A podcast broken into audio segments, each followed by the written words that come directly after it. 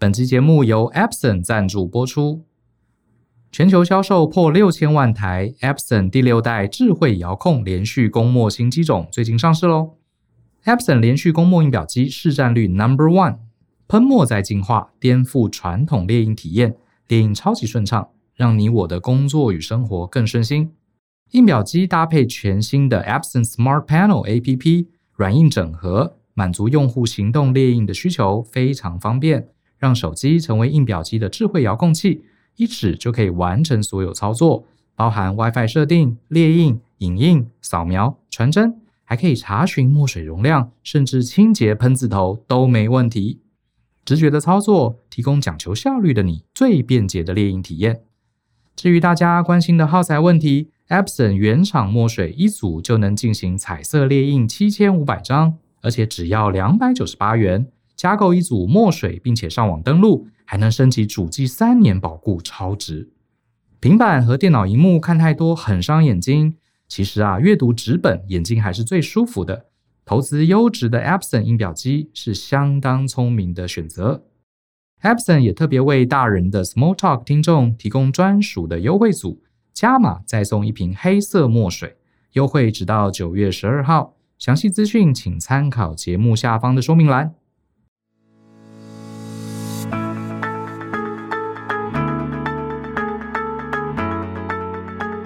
欢迎你收听大人的 Small Talk，这是大人学的 Podcast 节目，我是 Brian 姚诗豪。今天这一集，我想来跟大家闲聊一下，为什么呢？我会推荐大家阅读哲学跟天文学。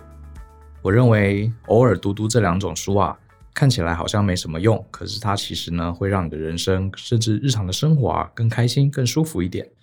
会想要聊这个议题是有原因的，因为我上礼拜刚上完一堂课，这堂课是谈这个职场人际关系哈。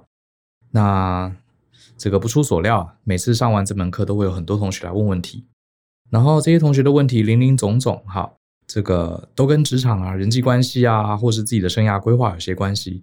呃，比方说有些同学他想要转职，然后呢他又骑虎难下，因为他担心。呃，他转了职之后呢，薪水会变低。我问他说：“你差多少？”他说：“差一个月差个三千块。”那我就问他：“这三千块对你的财务影响会很大吗？”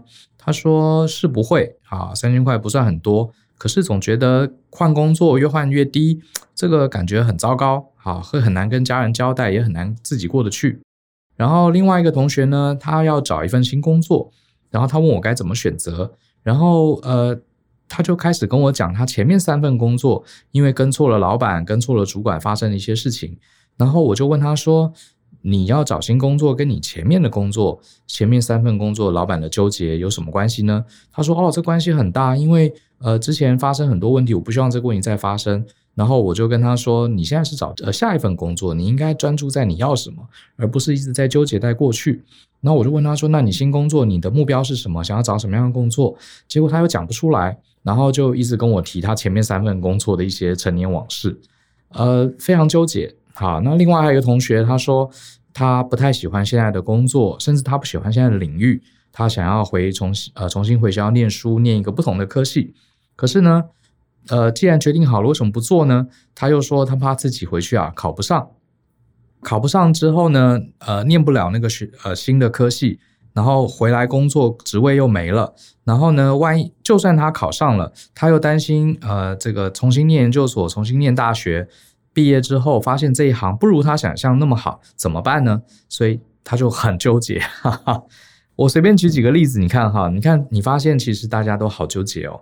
其实我觉得我完全可以理解啦，因为我自己嗯。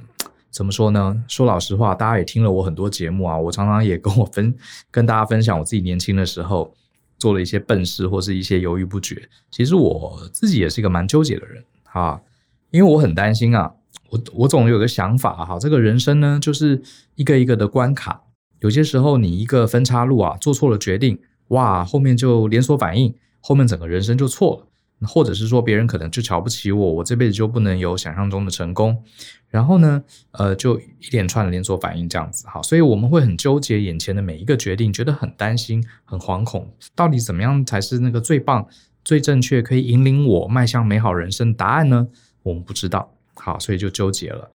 可是我得说，这些年来我自己在这件事情上，我认为我自己是稍稍有进步的。其实主要还是透过思考跟阅读。好，所以我也想来跟大家分享一下我是怎么做的。当然呢，老样子，我自己也还在往这个成熟大人的 方向努力中了哈。只是说，反正既然有这个发声的机会，我就讲讲我是怎么做的。那我觉得我比以前进步很多，可当然还有更多的空间。我想大家也不妨听听看。那像刚刚讲的这三位同学啊，问我这些问题啊，其实非常非常纠结哈，然后跟我讲了一大堆资讯，我就问他们说，这些资讯，呃，真的对你做抉择有帮助吗？他们呃又讲不出来，然后他们问我很多很多问题，老师你觉得该怎么办？第一个我没有答案，第二个就算你这个问题我有答案，他跟你接下来做的选择，跟你接下来人生好像也没什么关系啊，你为什么要纠结这些已经发生的事？所以我就跟同学讲啊，我就说啊，人生啊，其实啊，没那么复杂啊。人生基本上呢，就两件大事，就是生跟死哈。我想我讲到生跟死啊，这个同学眼睛瞪大了，想说老师是不是开始要开市了哈？要这个卖能量水、紫水晶哈？突然转换成身心灵的疗愈路线，其实不是哈。呃，我并不是要讲那些呃，这个这个 身心灵的事情哈。可是事实上就是这样，你人生来到这个世界之后啊，出生是一件大事，下一件大事其实也就是死亡，哈，也就是我们离开这个世界。我在讲这些事情的时候呢，并不是悲观的，哈，而是呃用一个很客观、很超然的看态度来看人生这件事情。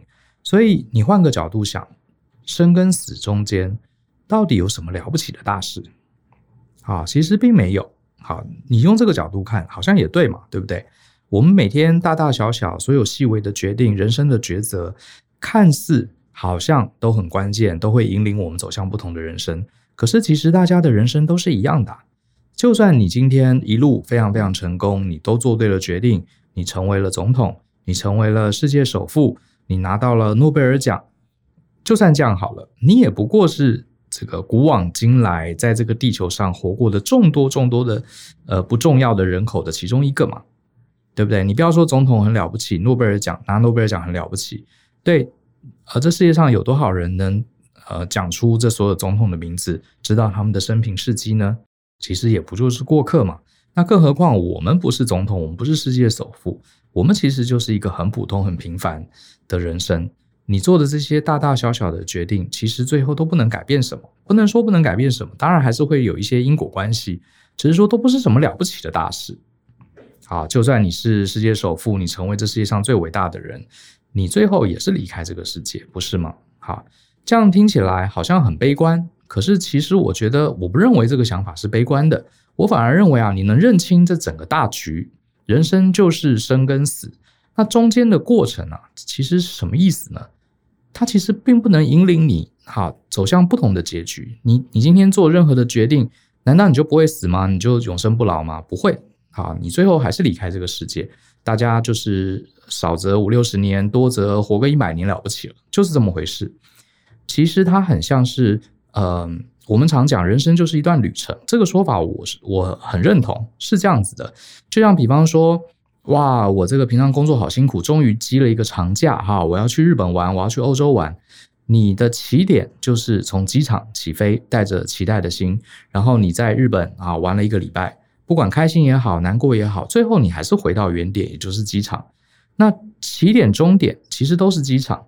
那去日本到底要干嘛呢？你说，哎，反正你去日本玩玩再开心，你还是要回台湾，那你何必去呢？哦，我们不能这样讲，因为中间的旅程。它本身就是意义。好，虽然我去了日本，我过了几天我又回来，看起来好像没什么两样。可是中间我吃了很多美食，我买了很多我喜欢的东西，我逛了很多有趣的景点，甚至我拍了很多的照片。说不定我还有机会认识一些日本的朋友。我看了很多不一样的形形色色的文化事迹等等。这整个过程。最后虽然看起来是归零的，可是这个旅程就是本身的意义所在。好，这就是我们的人生。什么意思呢？其实我觉得人生就是这么回事。好，你起点终点其实最后都是大家全世界人都是一样的，可是你中间这段旅程才是这个生生命啊本身的目的所在。所以我们来到这个世界，讲白一点就是体验。好，你做的再好，做的再差，最后终点是一样的。所以呢，我的看法是你每一天呐、啊，就是要认真的去体验所有你想体验的东西。至于你做的这些大大小小决定，什么东西会让你有钱，什么东西会让你成功，第一，没有人知道；第二个，就算你成功了，又如何呢？你的人生也是终点，好，终点是一样的。你就算是郭台铭，就算是华伦巴菲特，你就算是美国总统，so what？好，关键是你从机场到机场，从生到死的这段过程中，你有没有真心的享受过你的人生，去活出你自己想活出的样子？你有没有自己安排你的景点？你有没有去吃你想吃的日本美食？你有没有去逛你想逛的日本景点？你有没有快快乐乐的回来？就算旅途中间碰到一些鸟事，你还有没有能力站起来继续完成这个美好的旅程？这个就是呃，应该说这是我的人生观。所以我觉得呢，呃，人生啊，其实你当然我们也常常讲啊，怎么样才能让呃活活出理想的人生？可是我觉得跟真正最重要的是，你用什么心情哈来面对我们生到死这一段好的旅程。其实我自己有点像是用刘呃 刘姥姥逛大观园的心情哈。我们人都来这个世界一次嘛，好，就算你相信轮回，我们喝了孟婆汤，其实也忘记上次是怎么回事哈。上次，所以我们每个人都第一次来日本玩，好，大概就是这样。你想要怎么玩？你想要怎么看？你想要怎么体验？然后每一件事情，我们都应该抱持一个好奇心。好，就算遇到鸟事，遇到坏事，就像是我有一次跟太太去日本玩，结果坐地铁迷路了。结果呢，其实是一阵混乱，因为我们赶不上接下来一个呃活动，所以有可能会 delay，那个票可能也损失了，白买了。所以当时我们就问这个地铁站的站务员，结果呢，站务员一个老先生听到我们讲英文就很害怕，就去拉了一堆其他站务员来，最后来了一堆年轻的站务员，结果每个人也都听不懂我们的英文哈。然后呢，最后我们赫然发现，其中有一个年轻的站务员长得跟唐泽寿明一模一样，超帅的。后来我们就找他一起照照相。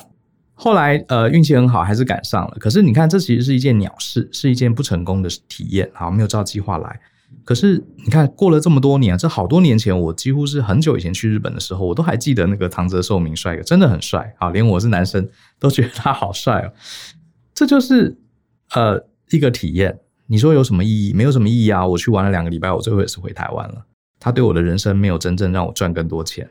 可是我觉得，嗯、我很感谢那那一趟旅程，也很感谢那个老站务员，也很感谢唐泽寿明，哈，就是这么回事，哈。所以，呃，我觉得很多的纠结，很多的呃在意，其实各位你换个大的角度来想，哈，真的没什么，你也不过就是一趟旅程，你最后还是回归原点的。你最终还是要回归原点。我觉得很多人的纠结啊，就是一个问题，他把自己存在在地球上这件事情看得太过重要了。你真以为你做了什么决定？你真以为你这个人生有多成功？你会对你的人生、对你的命运、对这个世界造成任何影响吗？其实不会的。像刚刚有几个同学问我，他很在意啊，薪水变低了，别人会怎么看他？他自己会怎么看自己？我告诉你，根本没有人 care 你薪水高还是低。啊，大家其实都是关注在自己的体验，没有人 care 你的啊，没有人在意你的。你今天去日本玩，你 delay 了，没有买到，呃，这个来不及赶上这个演唱会，然后你的票浪费了。你觉得周围有任何人会 care 吗？没有人 care 你的。你唯一的路，你唯一的一条道路，就是想办法让这些体验好，享受它，用一种很谦卑的心情去。呃，记得它，去体悟它，去品尝它。也许它是好的，也许它是坏的。可是我们就是品味，就是这么回事。好，没什么了不起，就是这样。然后我跟同学讲了这一大串这个中年男人的 这个发想之外呢，有一位年轻的同学就问我说：“老师，为什么你能把这个问题看得这么开？”这时候呢，我就脱口而出，我说：“我会建议啊，你们年纪还轻哈，你们。”这个可能比较少看哲学跟天文学的书，天体物理学的书，我建议你们呢、偶尔翻一翻会有帮助。当然，因为课程时间的关系，我就没有呃慢慢跟他们说明为什么我会建议你看哲学跟天文学的书。所以刚好呢，刚好这一集嘛，我就来讲一讲为什么我觉得偶尔读读哲学，偶尔读读天文学，我觉得会对你看开这个人生啊，呃是非常有帮助的。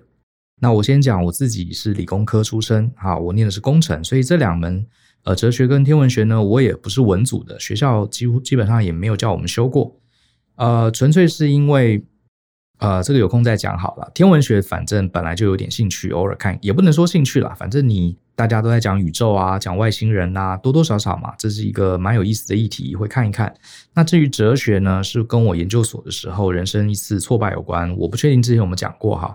呃，总之这两种书是很少人，好，除非是啊、特别有兴趣，否则的话一般人不会去看的。大部分人呢，像我们大人学的听众，很多人都非常爱看书。有有甚至有好多人告诉我，他一年会看一百本、两百本之类的。可是我猜这些书啊，大部分都是工具书，或者是一些讲成功学，或者是讲呃这个商管类的书籍。这些书都是所谓的有用的书。可是呢，哲学跟天文学，一般人觉得没有什么用，好，所以就不会去读。这个庄子好像有说过吧，什么无用之用，是谓大用之类的。哈，有些时候没有用的东西，它反而是真的有用的。好，应该说没有用的东西，它它也有它的用途，好，也有它的这些效果。那我觉得第一个，我会建议大家偶尔看看天文学，偶尔看看这个哲学。我想你已经猜到第一个原因啊，就是它让你整个人啊，整个思考的这个层面啊，让你的整个呃，我们思考的时候要有参考点、坐标轴，它会让你的坐标轴整个无限的放大。像刚刚这些同学问我的问题呢，其实都是关心在自己，在自己的这个。十五到二十公分的这个小脑袋瓜里面的世界，站在自己的小世界，站在自己的小舞台、小剧场，站在自己的小人生，以景窥天，从自己的是小世界里去往外看，这所有都是问题，然后所有都是担心，从来没有办法把自己的意识跳脱到自己那二十公分宽直径的大脑，来看看到底我们人是个什么东西，在这个世界，在这个宇宙里面。我们到底占一个什么样的角色？有些时候，你切换一下这个坐标轴，你就会发现，人其实真的非常非常的渺小。你会发现啊，你担心的这一切，其实根本一点意义都没有。好，像地球好像有四十六亿年嘛，我们人才活一顶多活一百年。你现在担心的事情，在整个四十六亿年地球的历史，甚至几百亿年这个宇宙的历史，根本就是。短到不可能再短，更何况你现在在思考的问题是，比如说你今年要不要换工作？你想的就是一个这么这么短暂的时间，这么这么小的尺度。好，大家可能知道太阳系，我们活在太阳系里面，对不对？太阳系很大，对不对？太阳系有多大？你看啊，四十四年前这个航海家一号太空船，一九七七年哈，这个太空船发射出去啊，用非常快的速度往这个太阳系外面飞啊，已经飞了四四年了。现在它距离太阳一百八十六亿公里，还没有飞出太阳系啊！一百八十六亿公里，这个已经高到我们很难想象的一个距离。基本上光线啊，光速很快，对不对？光也要跑十七个小时才能到这个航海家一号现在的位置，而且它还没离开太阳系。你看这个太阳系有多巨大，这不可思议的大。可是我再跟你讲，太阳系根本就是一个非常非常小的东西，在整个银河系里面，像太阳系这样的。一个大小的这个这个尺寸的太阳恒星系啊，有一千到四千亿个，好，不是四千个，是四千亿个。你看这个银河系有多大？那你想说银河系超级大，对不对？好，这个银河系在整个宇宙，我们现在人类可以观测到的有两兆个像银河系这么大的东西。那你看这个人有多渺小？人根本就是。呃，有有一个科学家说，人呐就好像是地球上整个地球上的一颗沙子哈，上面的一个细菌里面的一个 DNA 就是一个人。所以你每天的这个，我们人都会有焦虑，哈，可是呢，当你有这个尺度，你把这个尺度放得更大的时候，你这个焦虑还是会存在，可是你会用一个更释怀的方式来看这个焦虑。当然，我先讲哈，你说啊，把这个尺。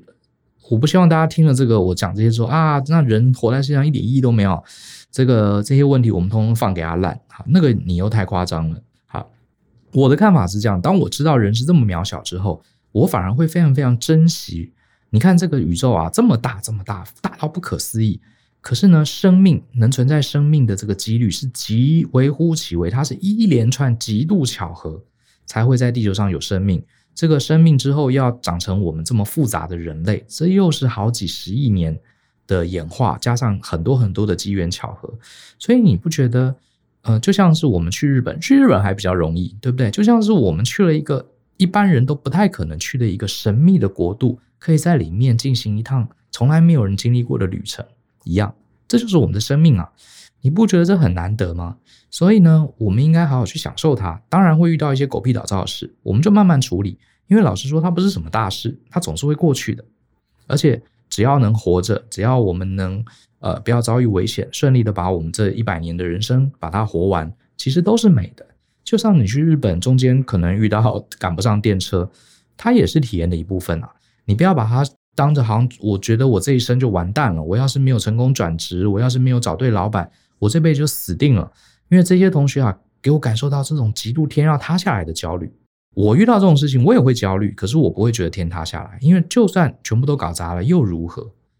好，又如何呢？所以我觉得，反而你知道了这个宇宙的尺度，你再回头来看人的渺小，可是呢，又不是自卑。哈，人很渺小，可是你不用自卑，因为我们的存在又是这个数兆亿分之一的几率，我们才会成为一个人，好，出现在这个地球上。这又是一种祝福，很难得的祝福。所以，我们为什么不好好把这趟旅程好好的享受它，好好的 enjoy 它？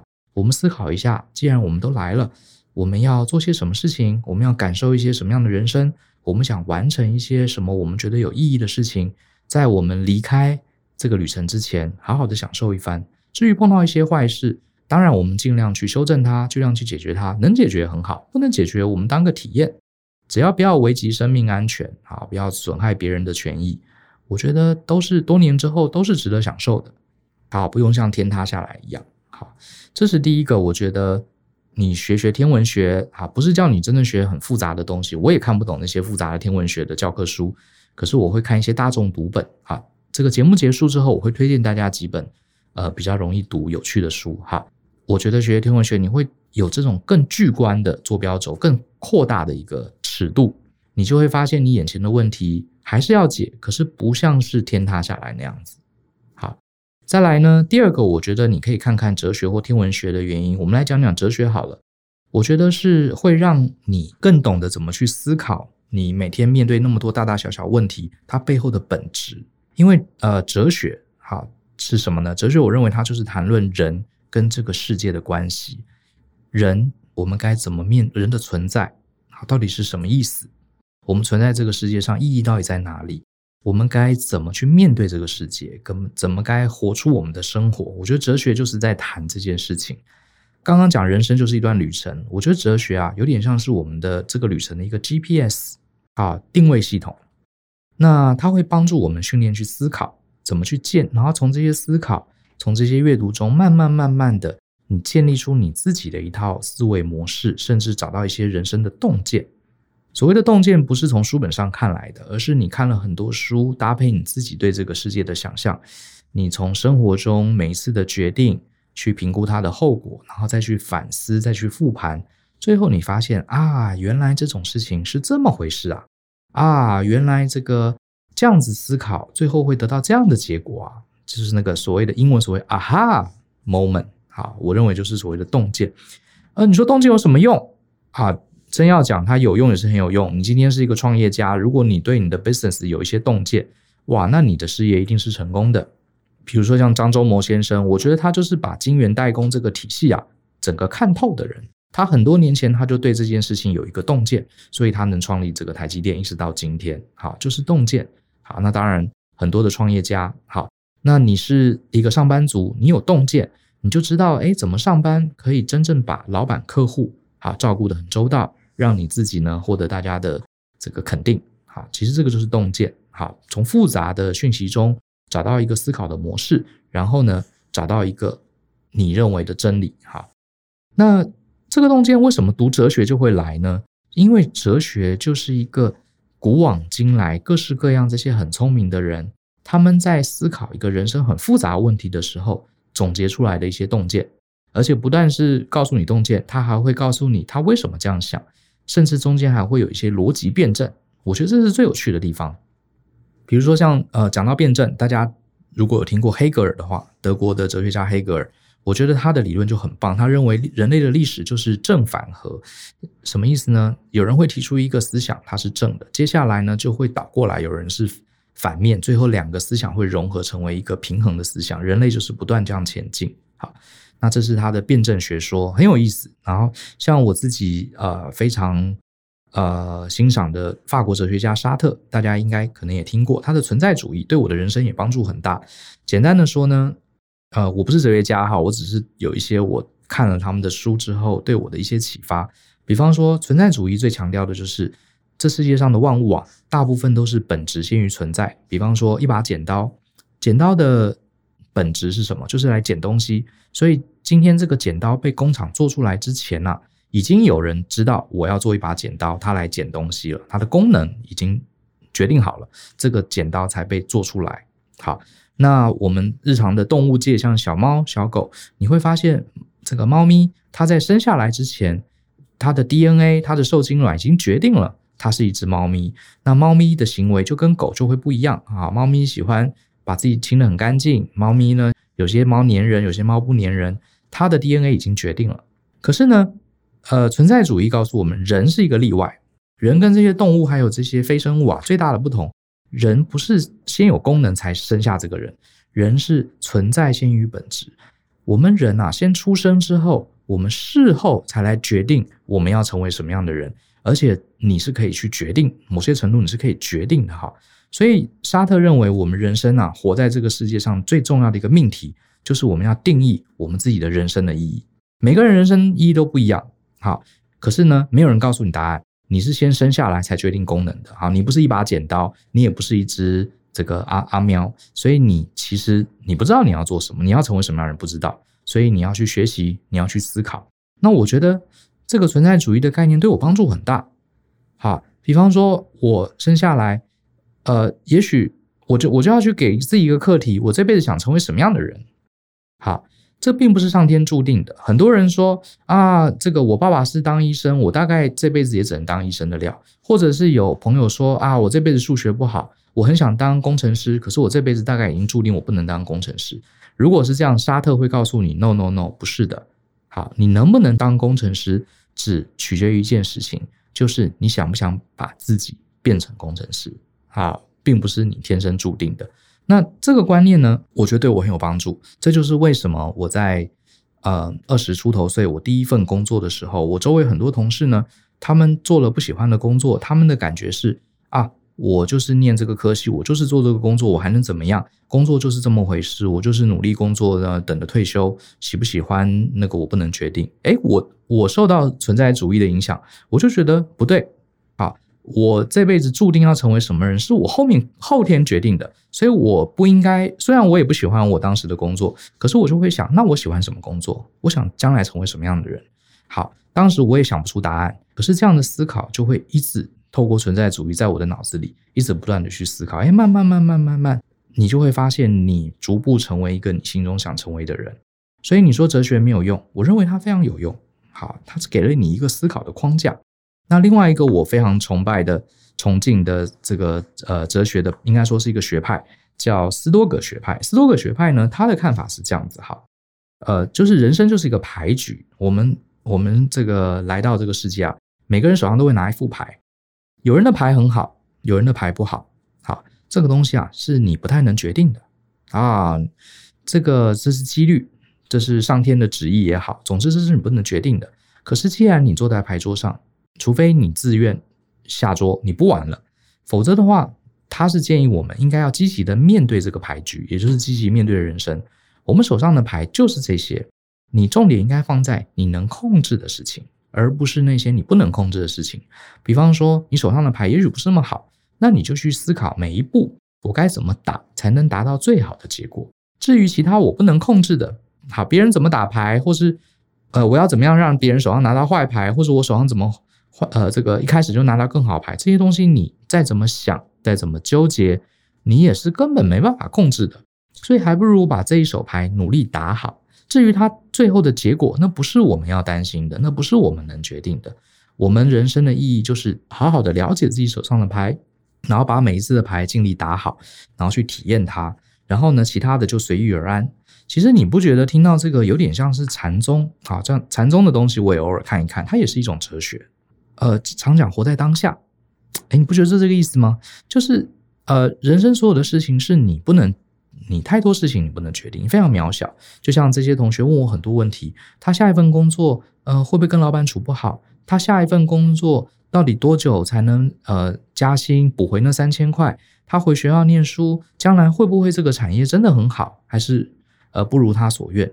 没有人知道啊。如果我知道的话，那这个 是不是我以后要天天穿紫色衣服了，对不对？好，如果我知道的话，我也不知道。好，没有人知道。可是呢，如果你稍微读一点斯多葛学派的道理，而且你相信这个道理的话，你的人生就会变得比较释怀，而且你会把这些焦虑啊，这些你。呃，慌张，你会把这些东西通通控制住，然后你会把这些多余的心力啊，完全放在你现在手上能控制的事情。好，比方说，我也许不确定我下一份工作好不好，可是我能确定的是，我可以把英文学好，我可以把呃工作的能力加强，我可以呃，我不能控制老板喜不喜欢我，可是我可以努力的控制自己，多跟老板沟通，好，多问老板要什么，这些是我们能控制的。那你有没有把你能控制的东西先做好做满呢？还是说你都不做好做满，你只是想着别人手上的牌好像比较好。好，那我觉得这是斯多葛学派给我的一个建议。好，我觉得非常好，因为这个世界上啊本来就不存在任何的标准答案。那哲学的好处就是给了我们一个思考的准则，好，让我们在这个茫茫大海哈这个洪荒的宇宙中，好像有一条线，一条光亮，我们可以顺着跟着它走。这样比较不会随波逐流，所以你说有没有用？我觉得很有用啊！这就是为什么我觉得学哲学有些时候会让你的生活更舒心。那再来讲讲，我觉得学天文学跟哲学一个额外的好处就是啊，你比较会聊天。怎么说呢？你看哈，这个我最早发现这件事情的时候，其实是我去当兵的时候，因为我在念研究所的时候，我就看了一些哲学的书，然后。就觉得蛮有意思的，然后后来研究所毕业就去当兵啦。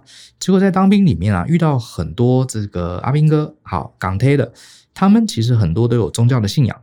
呃，说实话，我自己的没有很特定的宗教信仰，可是我很尊敬每一个宗教背后的这些哲学。我后来发现，我在当兵的时候，我人缘变得超好，而且我跟所有人几乎都聊得来。很多时候是因为在外岛当兵嘛，有时候晚上没事，大家就在办公室啊。或是在站哨的时候就会瞎聊天，然后你就会发现，我跟所有人都可以聊得来，包含像是念佛教的，好，那不是念佛，对不起，信信奉佛教的，我可以跟他聊；信奉基督教的、天主教的，我都可以跟他聊。甚至呢，呃，有当时有一个伙伴，他信这个一贯道，哇，我跟他阅阅读了很多经典，我几乎每一个都可以跟他聊。然后这些，而且聊不是在争辩，而是我们透过问话，透过一些观念的分享。来聊聊我们对这个世界观的看法。好，听起来好像很高大上，其实没有，就是就是瞎聊天，就是聊聊这个世界，或是聊聊我们在当兵这整件事情的意义在哪里。好，我觉得聊得很开心。好，那应该说，我倒不是鼓励大家啦，呃，故意看这些天文学的书，看这些哲学的书，然后呃，故意绕这些专有名词。好，这绝对不是我的意思，只是说你多了一个可以聊天的话题。好，今天如果你跟你的朋友一起聊聊足球赛啊，聊聊奥运啊，或者聊聊这个有什么电影好看，那你就聊这个，你不用刻意把话题弄到天文学，弄到哲学，哈，呃，想要在他面前 show off，这是没有意义的。我只是说，你遇到各式各样的人，你都有机会聊上两句。好，你看你跟女生聊天也是嘛，你可以聊宋仲基，可是你也可以聊西蒙波啊，对不对？如果不同的女生，这不是很好吗？好，而且从聊天的过程中，我会发现其实有很多的幽默感。我曾经跟朋友讲过哈，我觉得念哲学，它有些时候会帮你建立一种幽默感，因为你会发现我们都很喜欢幽默的人。那为什么呃，幽默跟搞笑不太一样，对不对？幽默有有一种超脱感，就是说某人他讲了一句话超脱目前的现实，可是好像又很有道理，或者是把两个完全不搭嘎的东西把它类比起来。你就会觉得这个人好幽默，好好笑。可是他跟嬉皮笑脸的搞笑啊，讲黄色笑话其实就不太一样。好，那我一直认为啊，能有幽默感的人，其实往往是能找到一点哲理的，哈，也是有一点哲理的。我认为你常常看哲学书，你会对眼前的这些呃柴米油盐酱醋茶，你会用一个很不一样的观点来看，所以有些时候就会觉得很好笑。好，这个可能有点抽象。好，我举几个例子哈，其实有蛮多哲学的笑话。好，我们都知道法国哲学家笛卡尔嘛，有一句名言，我们以前都学过，叫“我思故我在”。他的英文是 “I think, therefore I am”。好，我思故我在。那这个就有一个笑话，我不知道各位可不可以理解这笑话。有一天呢，这个笛卡尔呢，他去一个酒吧，然后呢，这个 bartender 看到他进来，就问他说：“Would you like some drink？” 就是你要喝酒吗？好，这意思。然后笛卡尔他不想喝酒，他就说。I don't think so。然后笛卡尔就不见了。你能懂这个笑话吗？就是他说，因为 I think there for I am。哎我思故我在嘛。结果酒吧问他，他说他不想喝。他说 I don't think so。I don't think 就我不思，所以我不在。哈，好，这是一个蛮有趣的笑话。你说这笑话，呃，如果你对哲学一点概念都没有，你就笑不出来。好，如果有一点点。呃，哲学的概念，你就会觉得还蛮搞笑的，哈，就大概就是这样。那还有一个也是哲学的笑话，这个在哲学里面有一个很重要的思考，呃，算是一个思考训练。他说啊，就假如啊有一棵树在森林里面倒下了，但是呢没有任何人在附近，请问这棵树有发出声音吗？你会觉得，如果你没有呃经过哲学的这些思考，你会觉得这句话莫名其妙。当然有声音啊，树倒下怎么会没有声音呢？这是什么笨问题？可是它在哲学里面，它其实是一个很有意思的命题。什么叫做声音？好，声音就是呃这个波的震动，对不对？可是波的震动本身，我们所谓听到声音，它背后的原因是波的震动。可是有波的震动不一定会有声音，会有声音是因为有耳朵的存在。我们人有一个耳朵，它接收到这个讯号，它是我们的感官。好，所以我们脑子里好把它解读为声音。可是今天一棵树倒下了。有这个震动传出来，可是并没有任何人听到，那这个声音还存在吗？好，这个思考的训练意思是说，我们这个世界，我们能接收到的所有的资讯，要不都是我们的感官而来，我们听到，我们闻到，我们触碰到，我们感受到，好，所以我们觉得它存在。可是这世界上是不是有很多东西，它可能也存在，只是我们没感受到，我们是就当它没有呢？还有我们感受到的东西，是我们感官告诉我们的，还是这件事情它真实的样貌呢？好，所以这个就是一个哲学的命题，它没有答案，好，就是引发大家去思考，这是就是这样。可是就有人讲了一个笑话，呵呵，这个笑话他说：今天啊，假如有一个男人说了一堆话，但是啊，没有任何女人在身边，请问这个男人还是错的吗？我。听到这个笑话，我真的笑死。好，我不太会解释他好笑点在哪里。好，如果你完全不知道这个笑话的笑点在哪里，那可能建议你读读哲学。好，那还我再讲一个比较简单的，也有一点哲理的笑话，也很有意思。呃，是说有一个日本的小男生，因为日本常常有去澡堂洗澡的习惯嘛。那有一个日本小男生很小，大概三四岁吧，他就这个妈妈常常去澡堂，就带着这个小男生去。那就常常把他带到女生的澡堂，因为小男生嘛，没关系。然后他又年纪又小，妈妈想待在旁边。然后呢，这个日本小男生每次去里面都是女生，他就不高兴啊。这个他就问那个澡堂的阿尚说：“呃，奶奶，我每次我妈都把我带来这里，好，我什么时候可以不用来啊？”他就问了这个阿尚，阿尚就回答说：“等你哪天呐、啊、想来的时候，哎，那时候你就不可以来了。”我觉得这个答案很妙哈，你不觉得有点哲理？我觉得如果说你常常念哲学，你就比较能品味出这种笑话有趣的这个有趣的地方。好，有趣的地方，我觉得蛮好的。好，也让你的聊天多一点这个深度，好，多一点话题，好，也蛮有趣的。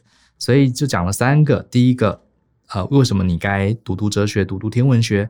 看似没有用，好，不能帮你升官发财，呃，我们也不是这方面的学者。可是呢，第一个，它会扩大你思考的坐标轴，会扩大你的认知边界。很多人生中大大小小的问题啊，当你的边界，当你的局看得更宽更广的时候，你就更容易知道该怎么做。好，就像是打游戏，你从第一人称射击 FPS，突然变成第三人称射击，到最后即时战略，看到全局，那个感觉是不一样的，对不对？好，说不定人生中很多迷惘困惑，我们还是要解决，它不会消失。可是我们就可以用一种比较自若、比较潇洒、好、比较随缘的方式来看待它。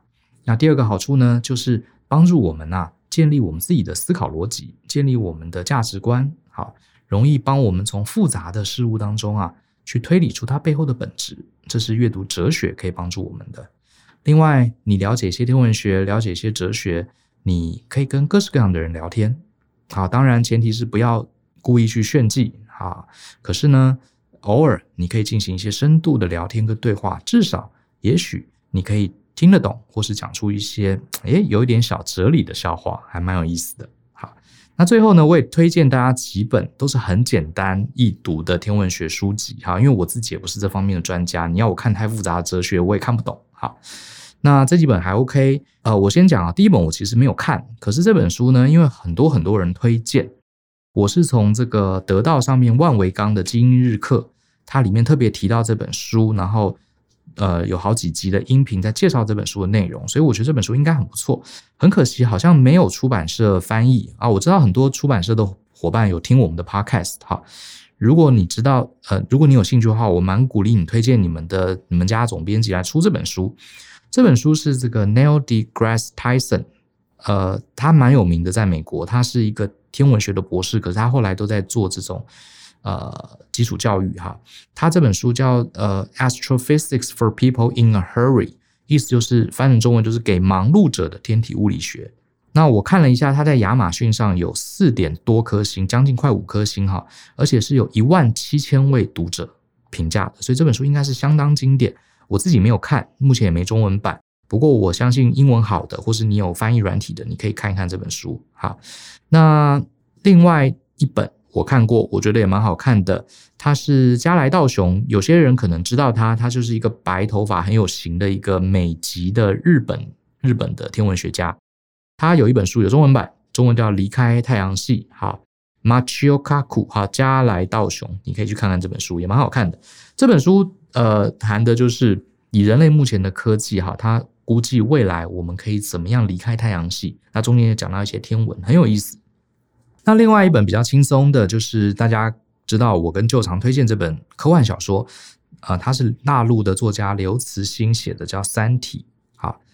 体是呃体格的体，《三体》这本书蛮厚，三本，好，总共三本，非常经典，我觉得非常经典。好，你一定要看。我自己其实不太看科幻小说的。可是这三本书啊，它里面提到的所有的科技，所有对天文、呃物理的了解，其实都是有所本的。好，你也可以借由这本书精彩的内容来，呃，感受一下人类在这个世界上是一个怎么回事的一个地位。那另外呢，哲学，哈，哲学我看的就比较多，我来推荐几本比较通俗的。第一本就是有一本书叫做《深夜加油站遇见苏格拉底》，它是一本小说啦，好，也有改编成电影。我觉得蛮值得看的，它会让你了解什么叫做 right here now，就是活在当下。好，那另外其实有一本非常好的哲学启蒙书籍，我也常常推荐给大家，叫做《苏菲的世界》。好，那这本书其实也是一个小说，有上下两册吧，现在好像合体了哈，新版好像合成一册。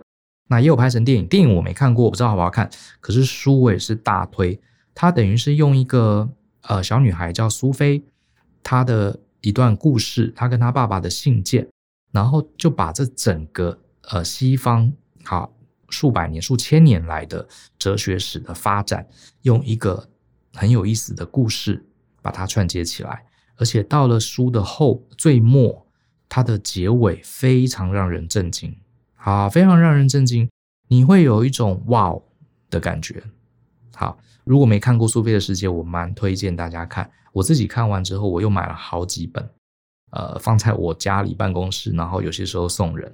好，是一本非常好看的书。